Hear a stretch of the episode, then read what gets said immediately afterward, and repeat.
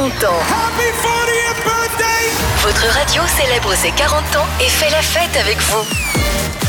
Il nous fait la fête avec euh, Pierre-Alain Rowe, journaliste et animateur de Radio Martinier et Radio Rhône, une voix mythique hein, de, de la radio. D'ailleurs, on reçoit des messages euh, par WhatsApp. Quel plaisir de voir Pierre-Alain sur euh, Rhône TV. Et oui, maintenant, il y a la, il y a la télé en plus. hein. Alors, vous avez plein de, de souvenirs, plein d'anecdotes. On va revenir sur euh, un match, peut-être qui a marqué quand même euh, votre carrière, Ouais, Hein écoute, il y en a plusieurs qui ont marqué ma carrière. j'imagine. Mais celui-là, d'après l'accent, tu dois savoir d'où il vient. C'était Sion-Marseille en 1994. On réécoute euh, le commentaire? Ah ouais, on peut. Ouais, c'était juste avant le, le début du match. Eh bien, c'est l'équipe standard euh, qui a évolué contre Servette avec à la place de Marcus Marine suspendu la présence d'Adrian Kunz. Du côté de l'OM, eh bien, Durand est blessé. Il est remplacé par euh, Jambet au poste de latéral gauche. Coup d'envoi dans quelques minutes, une certaine tension règne sur le stade avec une ambiance assez folle distillée par les supporters du club phocéen. Mais les Valaisans en face, eh bien, ne sont pas en retard pour leur répondre. L'arbitre inspecte la position des joueurs, un fumigène qui est tombé du côté des buts de Stéphane Lehmann, mais il va s'éteindre tout gentiment. Les deux équipes sont prêtes.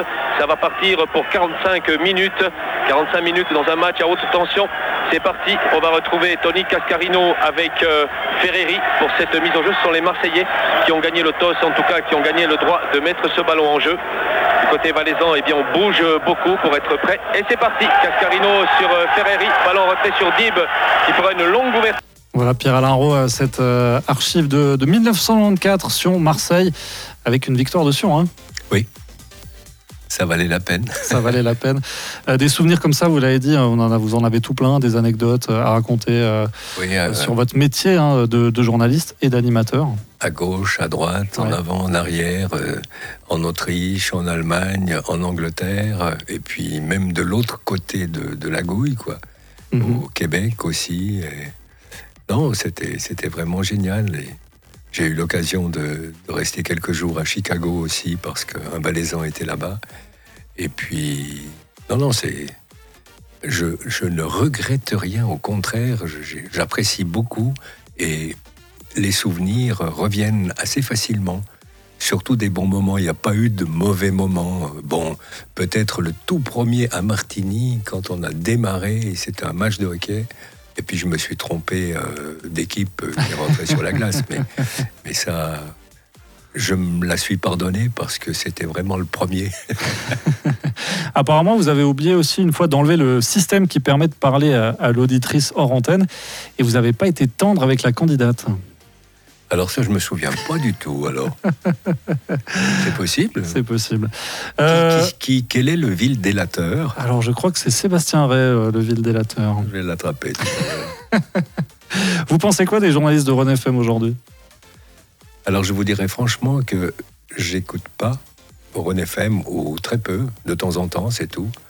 Bon, je pense qu'ils ont, ils ont évolué comme tout le monde, autrement ça ne marcherait pas, la radio n'aurait pas le succès qu'elle a. Et bon, au niveau musique, euh, je suis un, pas rétrograde, mais j'aimais bien la musique des, des années 70. euh, Hein? Et les matchs du, du FC Sion, vous les suivez toujours?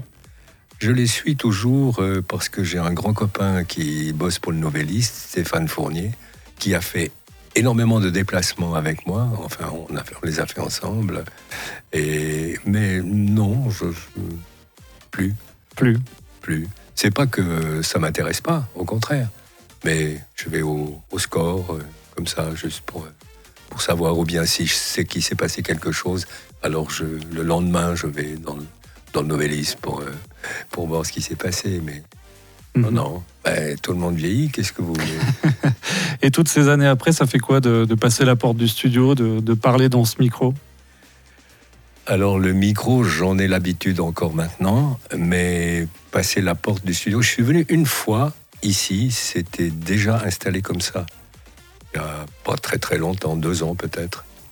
Mais autrement, euh, quand on a commencé, euh, c'était pas comme ça. hein. C'était, on était là-bas dans la petite cabine euh, de la rédaction, là, où il n'y avait pas d'air. Et puis, mais, mais ça fait, c'est normal, il faut que ça évolue, quoi. Mhm. C'est clair. Merci Pierre-Alain Rowe de venir fêter les 40 ans euh, avec nous aujourd'hui. On n'a rien eu à boire encore. Ouais, il faut y aller, l'apéro il va être servi euh, tout prochainement. Merci euh, pour tous ces souvenirs et ces anecdotes Mais avec plaisir, et une bonne journée. pareillement.